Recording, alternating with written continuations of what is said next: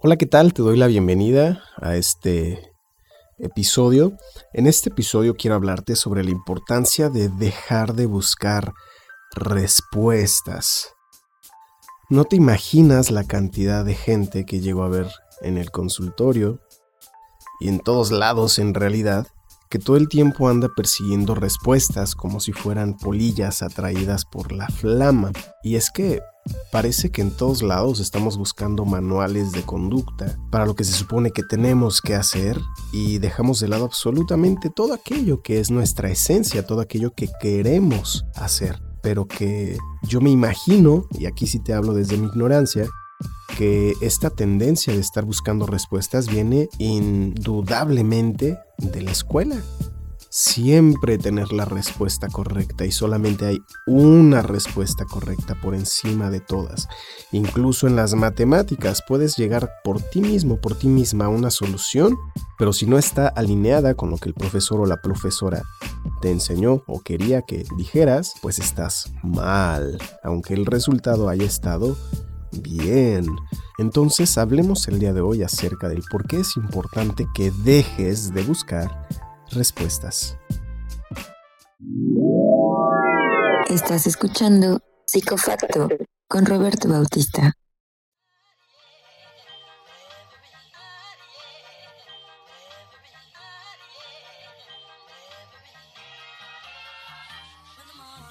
¿Recuerdas por allí en tus clases de química de la secundaria cuando se hablaba de que en algún momento en la historia de la química se pensó que el fuego o las cosas se quemaban porque contenían algún elemento que las hacía arder y teorizaron de que este elemento era el flojisto y el flojisto era una cosa abstracta, según recuerdo, igual y recuerdo mal, y era una cosa abstracta que residía en ciertos objetos y parecía que era como aleatorio y la manera en la cual podían decir, bueno, esta cosa contiene flojisto, era pues prendiéndole fuego a las cosas.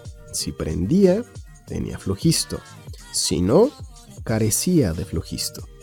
Es curioso que lo diga así, pero ¿cuántas cosas a lo largo de nuestras vidas no hemos creado en nuestra representación tal cual? Creado estas ideas de que las cosas son como son y tienen que ser así solo para descubrir más adelante que pues lo estuvimos haciendo mal todo el tiempo y la forma correcta era esta y ahora vamos allá de borregos a seguir la nueva forma en la cual podemos hacer las cosas solo para, ¿qué crees? Descubrir que tampoco esa es la manera de hacer las cosas. He aquí una de las razones por las cuales buscar respuestas es algo que es más, dejémoslo para el hobby dominguero para la plática del cafecito, pero que no tengan ningún tipo de incidencia o la menor cantidad de incidencia posible en nuestras vidas cotidianas. Porque, a decir verdad, las respuestas son variables de acuerdo a la época. Lo que voy a decir puede sonar chistoso, pero hubo una época en la que ver un piano, verle las piernas a los pianos, era considerado un acto inmoral y entonces la gente tenía que ponerle pantalones a los pianos para que no se les vieran las patas desnudas. Adelantémonos en el tiempo y ponemos un video de Nicki Minaj y vamos a ver que lo de los pianos definitivamente se quedó atrás.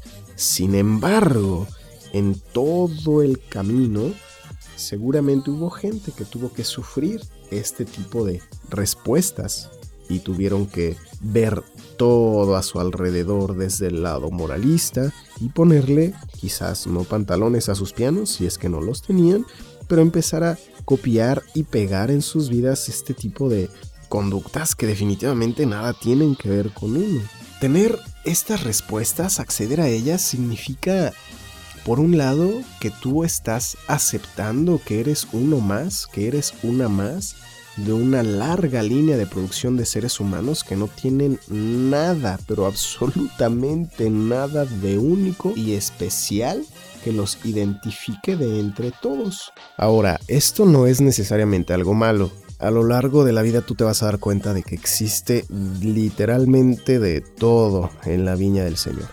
Esto significa que si bien hay personas que se sienten muy bien siguiendo reglas, siguiendo protocolos, siguiendo literalmente manuales de comportamiento de principio a fin, cabalmente y de forma rigurosa, habemos otros tantos que necesitamos algo más que solamente nos digan qué se tiene que hacer, en qué circunstancias y párale de contar, de eso se trata la vida. Entonces, para aquellas personas que quizás como yo no les gusta seguir manuales, pues está medio chistoso, es bastante triste, entonces asimilar que una vez que tienes la respuesta, ni modo, te tienes que fregar y te tienes que cuadrar y te tienes que encoger y te tienes que cortar lo que te tengas que cortar para caber en el molde que tú mismo o tú misma te acabas de autoimponer.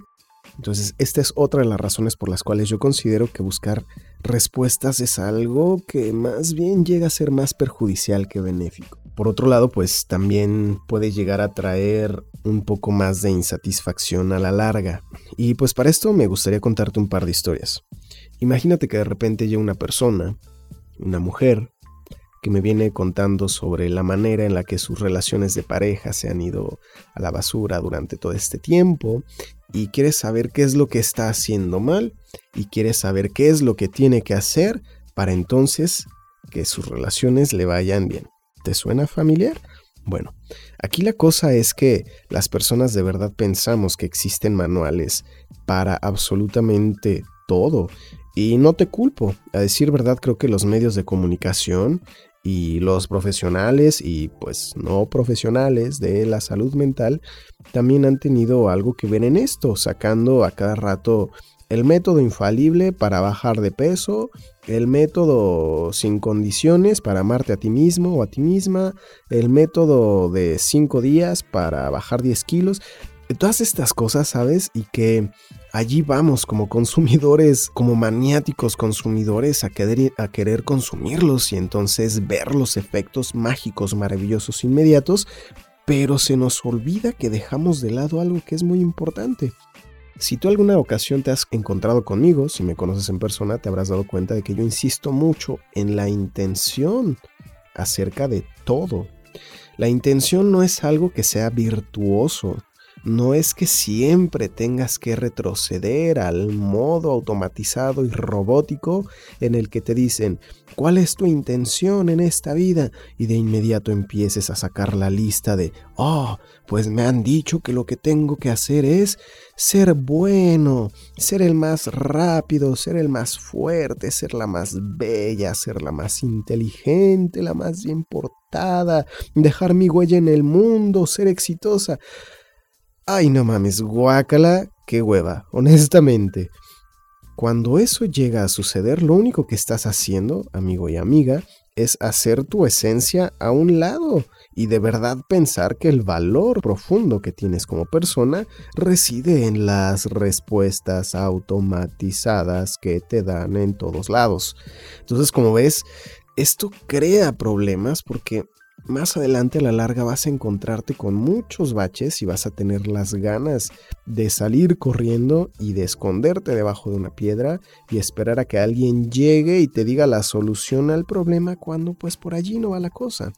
Una vez que tú aprendes a medir tus intenciones en su justo lugar, vas a empezar a sentir una gran, pero de verdad una gran carga menos de tu sistema porque ahora sí estás haciendo las cosas porque quieres hacerlas, de la manera en la que quieres hacerlas para obtener lo que quieres obtener.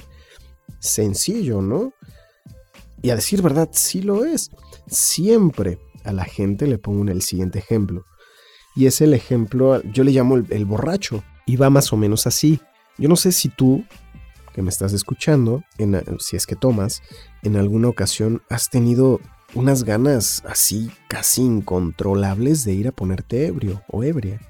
¿Y qué es lo que haces? De inmediato empiezas a sacar tus redes sociales, buscas números de teléfono, sabes qué personas son más probables que te acompañen en tu locura, o si no en una de esas, si eres más aventurera, aventurero, tú solo, tú sola te sales y vámonos a la fiesta. Una vez llegado al lugar, empiezas a meterte todo aquello que tenga alcohol Digo, si eres un poquito más pedigrí, un poco más gourmet, seguramente un poco más sommelier, seguramente vas a pedir la bebida preparada que más te guste, el cóctel preparado de cierta manera, la chela de la marca, del estilo que más te llene, y entonces vámonos a darle. Una vez llegado a ese punto, vas a seguir tomando y seguir tomando y seguir tomando y algunas veces incluso puede que tengas un plan, algo así como no quiero ponerme tan borracho o tan borracha antes de las 12 de la noche. Y está bien, te empiezas a medir. Pero una vez que has pasado ese límite, ese umbral, si es que lo pudiste respetar, ahora sí que venga todo lo que venga. Puedes incluso amanecer al día siguiente en la cama de quién sabe cuántas personas, en una de esas las conoces, en una de esas igual y no, con la peor cruda de tu vida, sin saber en dónde estás, pero todo esto, hey, ¿qué crees? Venía de la mano con la borrachera. Entonces hasta la cruda te sabe diferente y no es un albur. La noche de aventura y de pasión la interpretas diferente porque, ¿qué crees? Inicialmente esa era tu intención. Quizás no lo sabías, pero al, al momento de decir quiero ponerme ebrio, quiero ponerme ebria, estabas incluyendo todos los efectos secundarios, internos físicos y externos en, en el entorno, que sucedieran producto de ello. Caso contrario, si vas a la fiesta y tú no quieres tomar mucho y a un amiguito o amiguita se le hizo chistoso adulterarte la bebida y entonces a medio vaso de cerveza vas a estar hablando literalmente con San Pedro. Eso no va a ser nada agradable porque no era nada de esto tu intención. Bueno, una vez que sabes medir tu intención, sabes que a veces haces las cosas porque está mal y porque hacer cosas que está mal hacer se siente muy bien. Otras veces harás justamente lo opuesto. Harás las cosas bien porque pues hacer cosas bien se siente bien. Otro tipo de satisfacción se siente bien y las hacemos por ello. Entonces, una vez que aprendes a ver cuál es tu intención detrás de todo esto, dejas de estar buscando estas respuestas y de estar dando estas respuestas muertas oxidadas, cuadradas, de manual, que todo el mundo sabe y que se convierte más bien en un concurso de, interpretación, como cuando vas a pedir un trabajo. ¿Y por qué quieres ser parte de la empresa? Seguramente muchas personas allá afuera que están escuchando esto, si su sueño húmedo es llegar a la entrevista de una empresa en particular y ser aceptados o aceptadas en esta empresa. Y está súper chido, está súper padre. Aquellas personas que sí he conocido bastantes a lo largo de mi vida, si eso se les da muy bien, que bueno, están en su entorno, no hay nada que hacer con ellas, son felices así como están. Al resto de la gente, pues se nos ocurre, ojalá pudiéramos decir, si alguien lo ha dicho en, el, en, el, en su vida, estaría muy padre que me contaran su experiencia, pero pues necesitas dinero, los trabajos te pagan, estoy aquí porque necesito dinero y este trabajo paga. ¿Qué otra respuesta quieres? Pero, oh no, eso no podemos decir, porque qué cara vamos a poner, en dónde queda nuestro profesionalismo, nuestra ética de trabajo, nuestras ganas de sobresalir. Y entonces tenemos que decir cualquier cantidad de pendejadas que se nos hayan ocurrido a lo largo de nuestra espera de nuestro turno. Y todos, te garantizo que todos y todas las candidatas que están antes que tú y las que vienen después de ti van a decir cosas, si no es que exactamente iguales, por lo menos sí bastante, bastante similares. Ahí el trabajo de la persona que esté en recursos humanos, pues es, ahora sí que, pues vamos a ver cuál es el ganador por aplauso, ¿no? ¿Quién es el que dijo de, de manera más creíble este guion que nos vemos obligados a repetir de manera automatizada cuando nos encontramos ante estas circunstancias. Entonces, para que vayas viendo que tener respuestas casi nunca es una buena, una buena idea, una buena opción. Te trae más problemas, más insatisfacción a la larga, porque cuando tú hiciste las cosas de la manera en la que se supone que se tenían que hacer, de acuerdo a la respuesta que tú mismo o tú misma te encargaste de buscar, y resulta que no te salieron las cosas bien, ahora sí te dan ganas de patear tu lindo y redondo trasero hasta que se te canse el pie.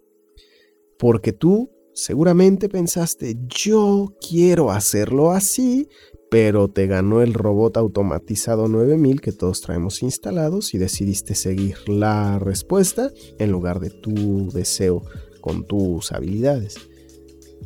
Por lo tanto, te empiezas a bajar la autoestima, diciendo que no puedes, que siempre te salen mal las cosas, que ojalá llegara alguien y ya te diera la respuesta a todos tus problemas, la respuesta universal que una vez aplicada te saca hasta de la cárcel si es que lo llegas a necesitar.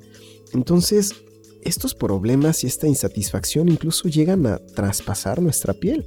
No olvidemos que todos los días estamos en contacto, aun cuando seas un ermitaño, con otro tipo de personas. Cuando sales a la tienda, cuando recibes una llamada, cuando sales con tus amistades, o cuando armas tus reuniones vía Zoom o Skype o lo que sea que utilices para hacer estas reuniones virtualizadas.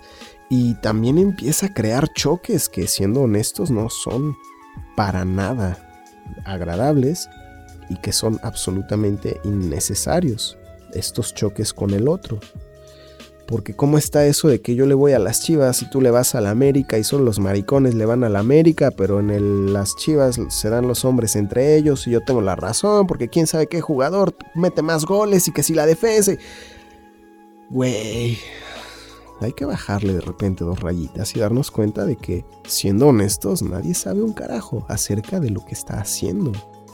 Sabemos por experiencia que ser adultos significa hacer las cosas como si realmente supieras qué estás haciendo mientras intentas poner la cara de que sabes que estás haciendo cuando sabes que no tienes ni la más remota idea de lo que estás haciendo. Y así le sigues al día siguiente y al día siguiente y luego con los años, eventualmente maduras y viendo hacia atrás eres capaz de hablar de todos aquellos problemas con un tono, con una filosofía diferentes que hace que suenes como si de verdad supieras lo que estás haciendo, pero no es así. Entonces en estos choques con el otro, este tener respuestas, pues a veces hace más daño que simplemente tener dudas. Y lo vemos en todos lados ahora. ¿Qué onda con esto de la pandemia? Ahora es el equipo cubrebocas contra el equipo no cubrebocas. Y los que traen cubrebocas son los, los buenos, los que se pusieron la estrellita como en el kinder, en la frentecita, ciudadanos modelo que seguramente pagan sus impuestos, no se vuelan semáforos, no se estacionan en doble fila, ni encima de la banqueta, ni le avientan el coche a los peatones, ni nada de eso, ¿verdad? Entonces, pues bueno, el equipo cubrebocas contra el equipo de los irresponsables que andan en la calle sin cubrebocas en plena pandemia. Eso sí, ninguna de las dos personas tiene ningún tipo de sustento científico en sus manos, con estudios exhaustivos, con buenas muestras reproducibles a nivel global, que les digan que efectivamente traer cubrebocas te ayuda. Pero bueno, la tele, la tele dice la verdad todo el tiempo, ¿cierto? Guiño, guiño. Y pues ya si estar buscando respuestas se te hace una travesía muy cansada, que ya se llevó de corbata incluso tu autoestima en este rollo del nunca puedo, nunca sé, pues ahí te da un poquito más de sal a la herida. Buscar respuestas, querido amigo, querido amiga, es realmente pensar que sabes. ¿Qué diablos es lo que estás buscando hacer una vez que tengas esta respuesta? Y lo he visto miles de veces en el consultorio. Bueno, quizás no miles de veces, pero lo he visto muchas veces en el consultorio. Y va más o menos así. Es que quiero que me ayudes porque siento que estoy mal y quiero estar bien. Entonces ayúdame a encontrar la respuesta o si tú la tienes dímela que me va a permitir estar bien. Y entonces aquí viene el abogado del diablo, traviesillo como soy, y les dice, bueno, ¿Y tú qué supones que vas a hacer una vez que tengas la respuesta? Y como es de esperarse, casi nadie se espera esta respuesta. Los ojos se les ponen en blanco, la mandíbula se les cae, empiezan a tartamudear, si están parados trastabillean y entonces sale un ah caray, no lo sé. Pues se supone que lo que quieres es ser feliz, estar bien, pero en tu caso, ¿cómo es que esto aplica? ¿Qué es lo que vas a hacer una vez que estés feliz? ¿Vas a abandonar a tu pareja y te vas a ir? ¿Vas a pedirle matrimonio a tu pareja y te quedas? ¿50-50 me voy y me quedo? ¿O vengan más parejas? ¿O vámonos al demonio de este país? ¿O al diablo la abogacía? Yo quiero ser retratista de colibríes.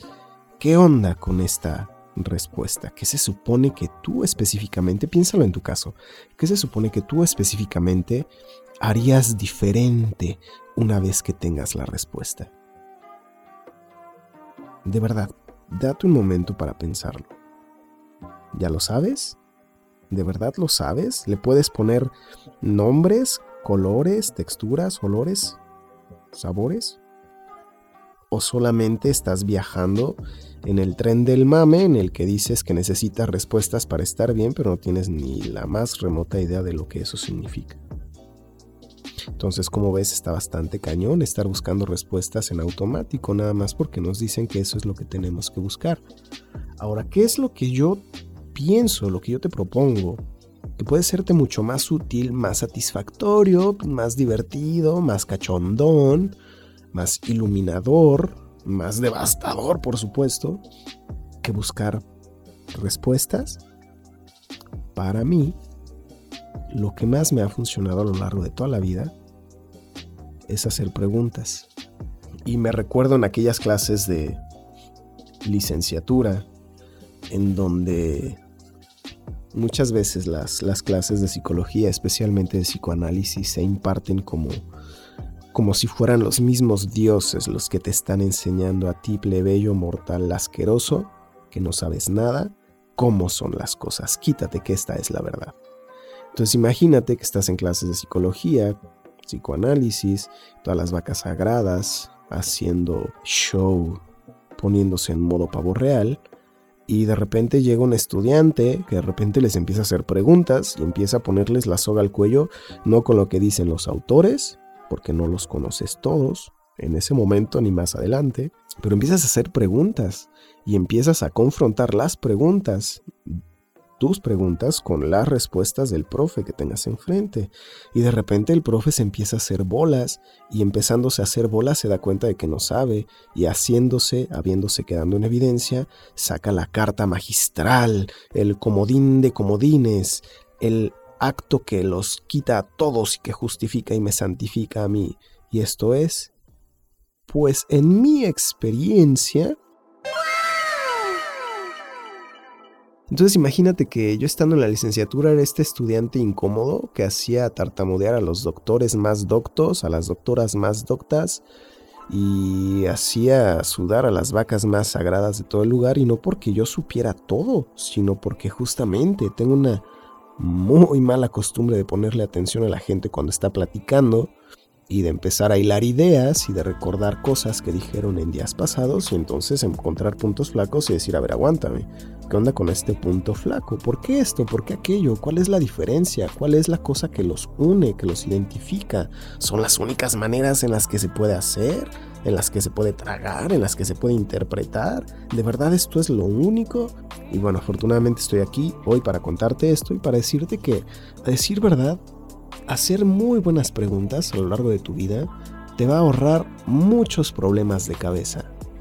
Eso sí, te va a generar otros tantos, pero por lo menos son más divertidos y así como el ejemplo del borracho, son parte del plan, son parte de la borrachera.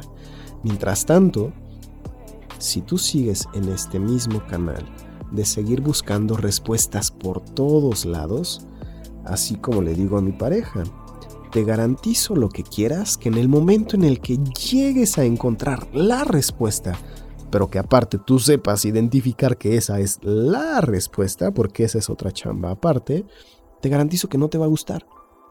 Esa respuesta no te va a gustar y entonces, ¿qué vas a hacer? Todo este tiempo persiguiendo esa cochina respuesta para que cuando la tengas enfrente de ti ya no la quieras, ya no te funcione. Está bastante jodido, ¿no?